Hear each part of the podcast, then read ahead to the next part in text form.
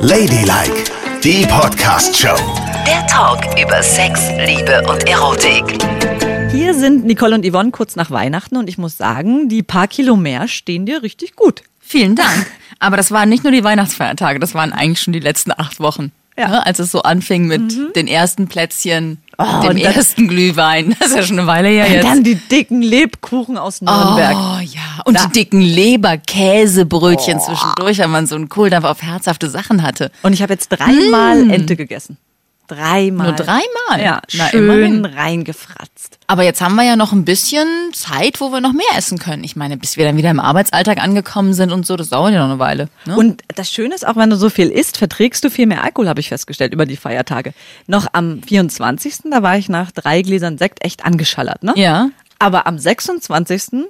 Da war ich nach konntest du drei Flaschen noch nicht mal annähernd angesch irgendwie angeschwipst oder irgendwie Echt? so. Nee. Bei mir liegt das nicht am Essen. Meine Mutter hat auch immer gesagt, man muss sich so eine Grundlage anessen, damit man dann was trinken kann. Aber das habe ich gar nicht, sondern ich habe so, wenn ich was getrunken habe, dann mag ich am nächsten Tag eigentlich gar nichts trinken. Und wenn dann sowas ist wie Weihnachten, wo alle sagen, oh komm, trink doch Ja. ein Schlückchen oder so. Dann merke ich, dass der Alkohol bei mir nicht andockt am Tag danach. Also ich werde einmal betrunken, am nächsten Tag dann nicht mehr. Am übernächsten wieder und am überübernächsten nicht mehr. Ist bei also mir, ist mein Eindruck. Ja, ja, nee, nee, aber ist bei mir ganz genauso. Da, es gibt Tage, da kannst du trinken und trinken und es passiert gar nichts. Ja. Und es gibt die anderen Tage. Und über die reden wir jetzt, oder? Auf jeden Fall. Wenn man Alkohol trinkt und sich völlig vergisst. Ja, wenn man ausgeht. Ich meine, wenn man zu Hause irgendwie, also ich meine, machen wir jetzt einen schlechten Eindruck oder was? Nein. Also ich denke, es geht ich allen will so ja auch nicht, dass draußen. die Menschen denken, dass wir irgendwie uns ständig äh, da was reinlöten, aber es ist ja so, wenn man zu Hause ein Glas Rotwein trinkt oder zwei, dann merkt man den vielleicht und dann ist es wurscht, weil dann macht man irgendwann den Fernseher aus und geht ins Bett, richtig? Mhm. Und niemand hat es jemals mitbekommen. Also ist das auch nicht passiert. Und dann kommen diese Feierlichkeiten. Ne? Silvester. Weihnachtsfeiertage, Silvester steht jetzt vor uns, wo du halt ausgehst und dann trinkst du was und alle, du hast das Gefühl, alle merken, wie viel du gesoffen hast. Mhm. Und dann passieren dir Dinge. Wenn du dir zum Beispiel jemanden mitnimmst. Oh Gott, schlimm. Und gerade Silvester ist es ja so, ich weiß nicht, wie du da drauf bist, aber ich bin Silvester immer so drauf, möglichst schnell viel trinken, weil es ist ja der Höhepunkt des Jahres. Jetzt kann man noch mal richtig reinlaufen lassen und dann werd ich so kuschelig. Dann trinke ich am allerliebsten mit allen Brüderschaft. Ja. Das liebe ich und äh, meine Freundin sagt dann immer zu mir, lass es doch bitte, weil am 1. Januar habe ich so eine Herpeslippe, es geht gar nicht. weil ich mich ja auch so schnell ekel. ah, Aber in dem Moment denke ich so, ah, komm mal her, mua, ah, komm mal her, ah, ja, Kuss und immer auf den Mund.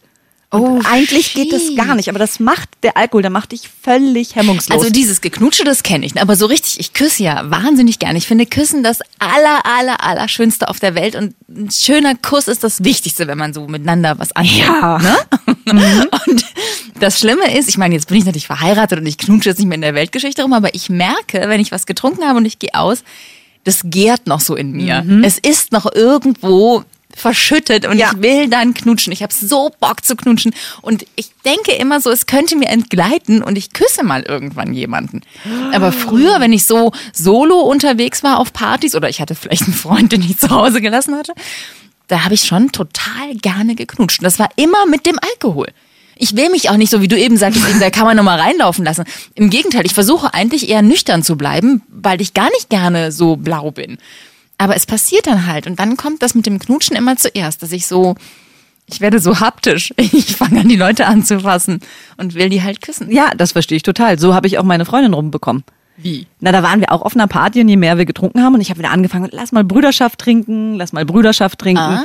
Und irgendwann habe ich versucht, dann meine Zunge ins Spiel zu bringen und hat sie gesagt, so trinkt man aber nicht Brüderschaft. Das hat sie an diesem Abend zehnmal gesagt und beim elften Mal habe ich es geschafft und jetzt Hat sind wir elf Jahre getrunken? zusammen.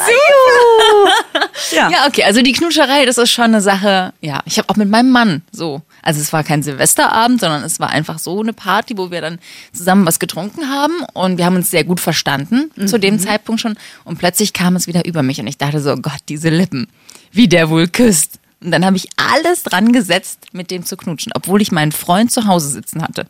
Oh Gott, du bist ganz schäbig. Ja, aber es hat sich auch gelohnt, ne? Und hast du Jetzt knutschen wir auch schon fast 15 Jahre. und du hast aber die Initiative an dem Abend Total. ergriffen. Ich habe den ultra angebaggert. Ich habe wirklich alle Register gezogen. Der wusste gar nicht mehr, wo er war. Und er hatte ja zum Glück auch was getrunken. Der konnte sich kaum noch wehren. Und wie war dann der Kuss? Total super. Ich meine, vielleicht lag es auch.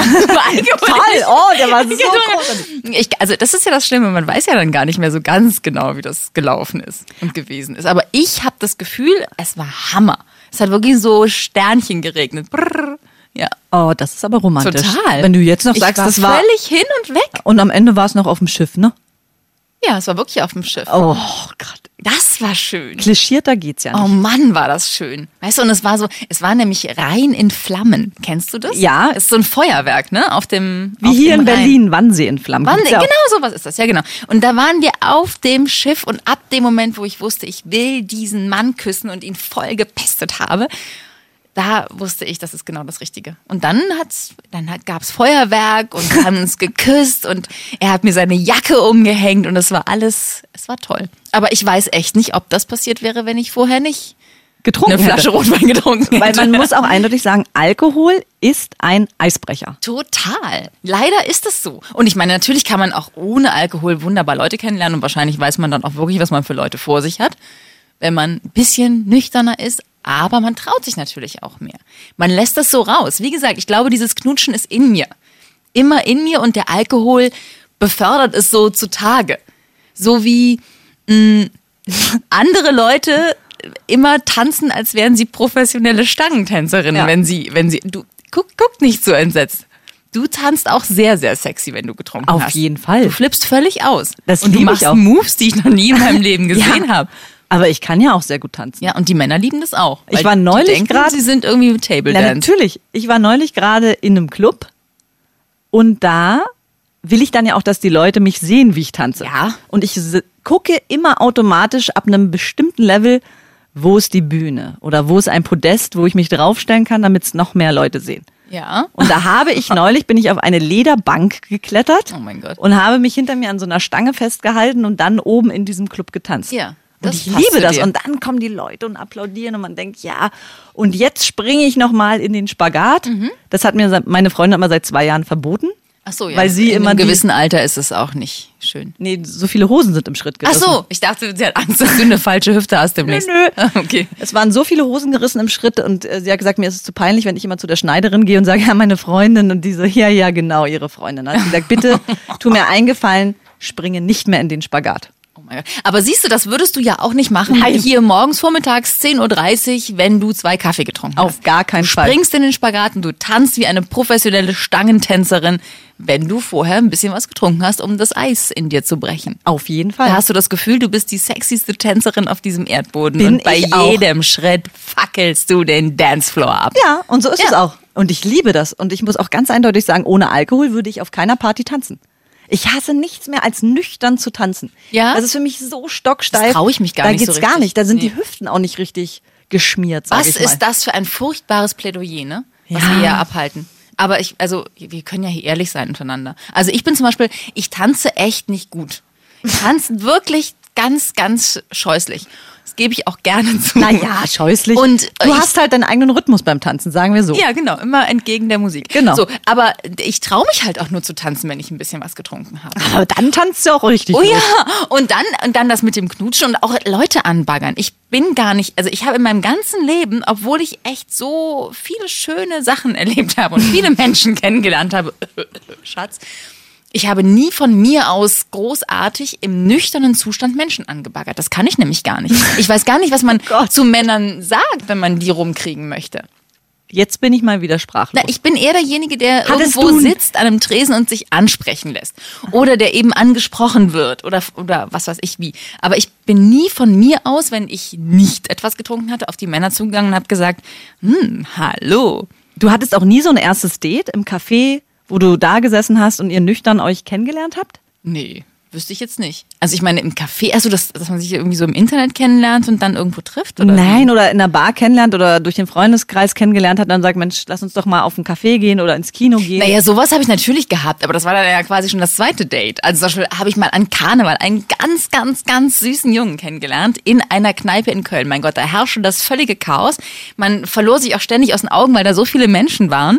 Und er war als Prinz verkleidet Wow. und hat mich angesprochen. Das war ein ganz hübscher Junge und hat mich angesprochen angesprochen und äh, gefragt, ob wir zusammen was trinken. Dann habe ich gesagt, ich bin mit meinem Freund hier, deswegen können wir nicht zusammen trinken. Aber ich sage dir jetzt einmal meine Telefonnummer. Und wenn du die dir in deinem betrunkenen Zustand merken kannst, dann kannst du mich ja morgen anrufen und dann können wir mal gucken, ob wir uns treffen. So. Weil der war echt sehr hübsch. Okay. Dirk hieß der. So. Und dann habe ich ihm meine Nummer einmal gesagt. Und dachte so, oh Gott, das, das kann sich ja kein Mensch merken. Er hatte nichts zu schreiben. Es gab, kein, wir hatten keine Handys damals, wo wir was eintippen Ja. konnten. So. Und am nächsten Tag um 17 Uhr klingelt mein Telefon. Und Und, da ist ist der Typ dran und sagt so, siehst du mal, die Nummer habe ich mir 8000 Mal die ganze Nacht vorgesagt und habe sie mir gemerkt und jetzt bin ich dran und jetzt möchte ich mit dir auch was trinken gehen. So. Und dann hatten wir natürlich dieses Treffen, wo wir erstmal beide nüchtern waren, das war ganz schön peinlich. Und dann haben wir Aber habt ihr- Rotwein getrunken Ah, okay. und ist besser. Ihr habt also bei dem Treffen auch wieder Alkohol getrunken. Ja, wir waren dann zusammen essen. Und ging es dann an dem Tag gleich weiter? Ähm, an dem Tag ging es nicht so richtig weiter. Also da hat er mich echt nur nach Hause gefahren. Und danach ging es dann weiter. Wir haben uns dann noch ein paar Mal getroffen. Mann, der war hübsch. Und du warst noch mit deinem Freund zusammen? Irgendwann im Verlauf dessen dann nicht mehr. Aber am Anfang. Du warst ein sehr böses Mädchen. Ja. Aber ich war auch noch total jung. Okay, jetzt haben wir schon gesagt, beim Knutschen, wir beide meistens mit Alkohol, dann sind wir voll drauf losgegangen. Ja. Aber wie ist es denn beim ersten Mal mit einer neuen Person? Nüchtern, ne?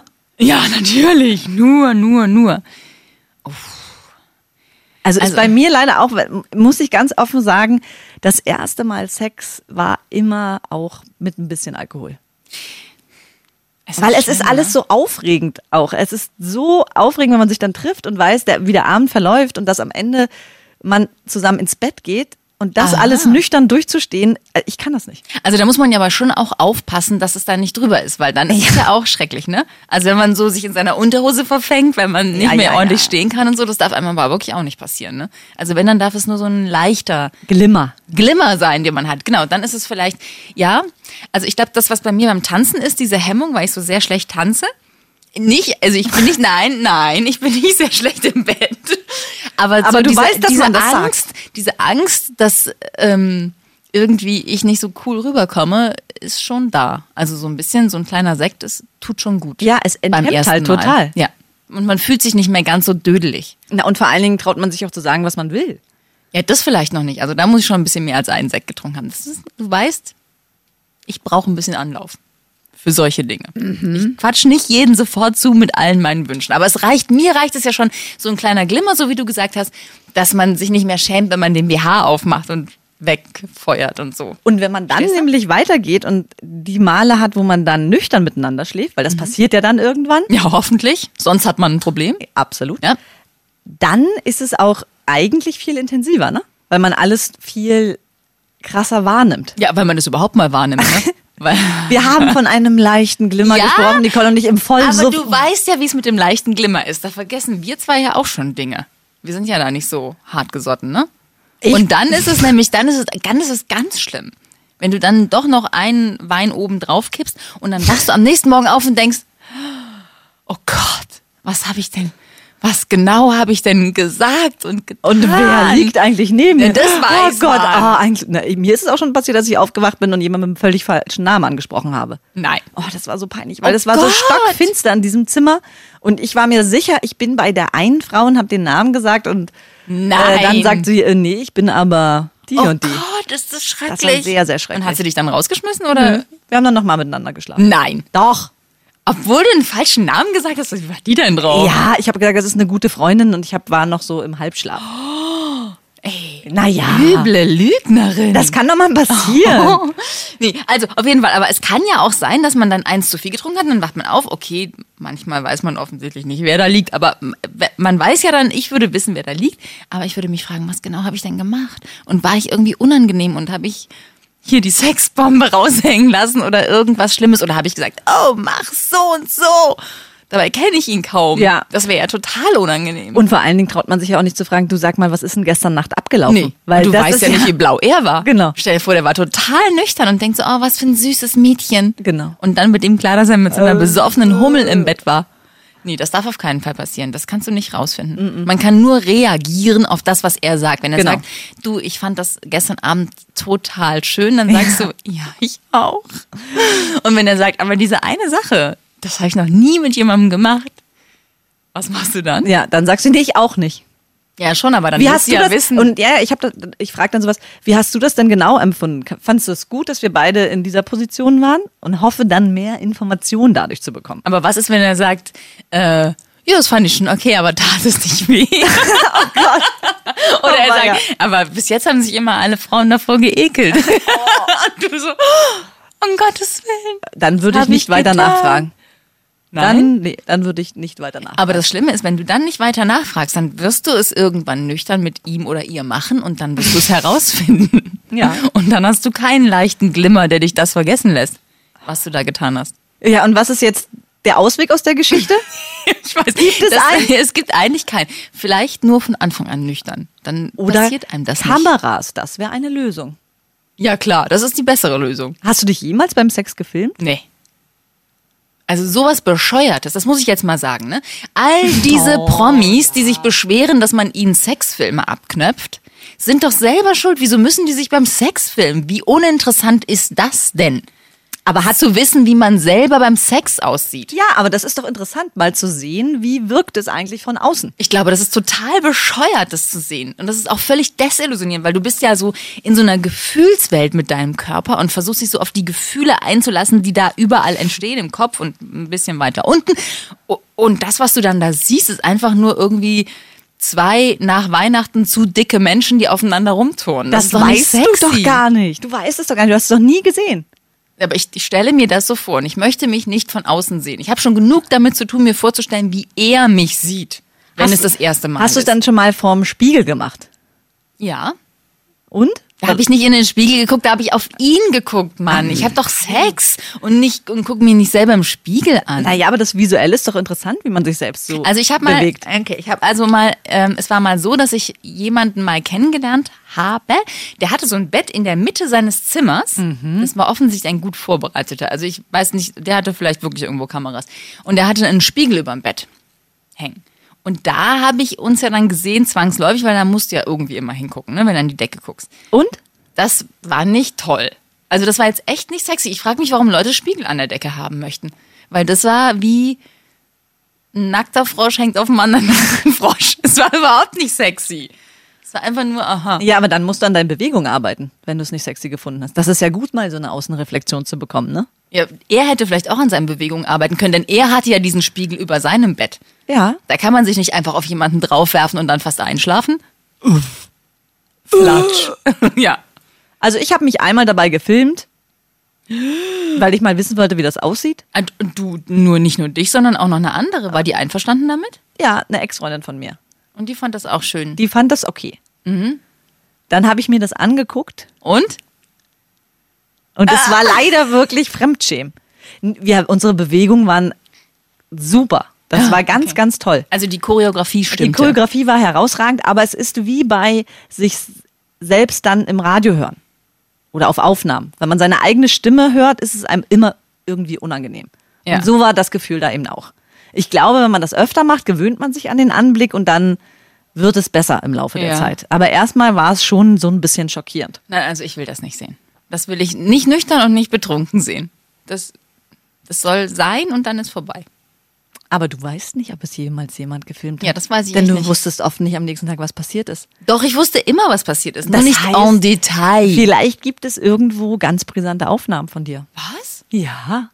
Nein. Schon mal darüber nachgedacht? Und vielleicht habe ich diese Aufnahmen.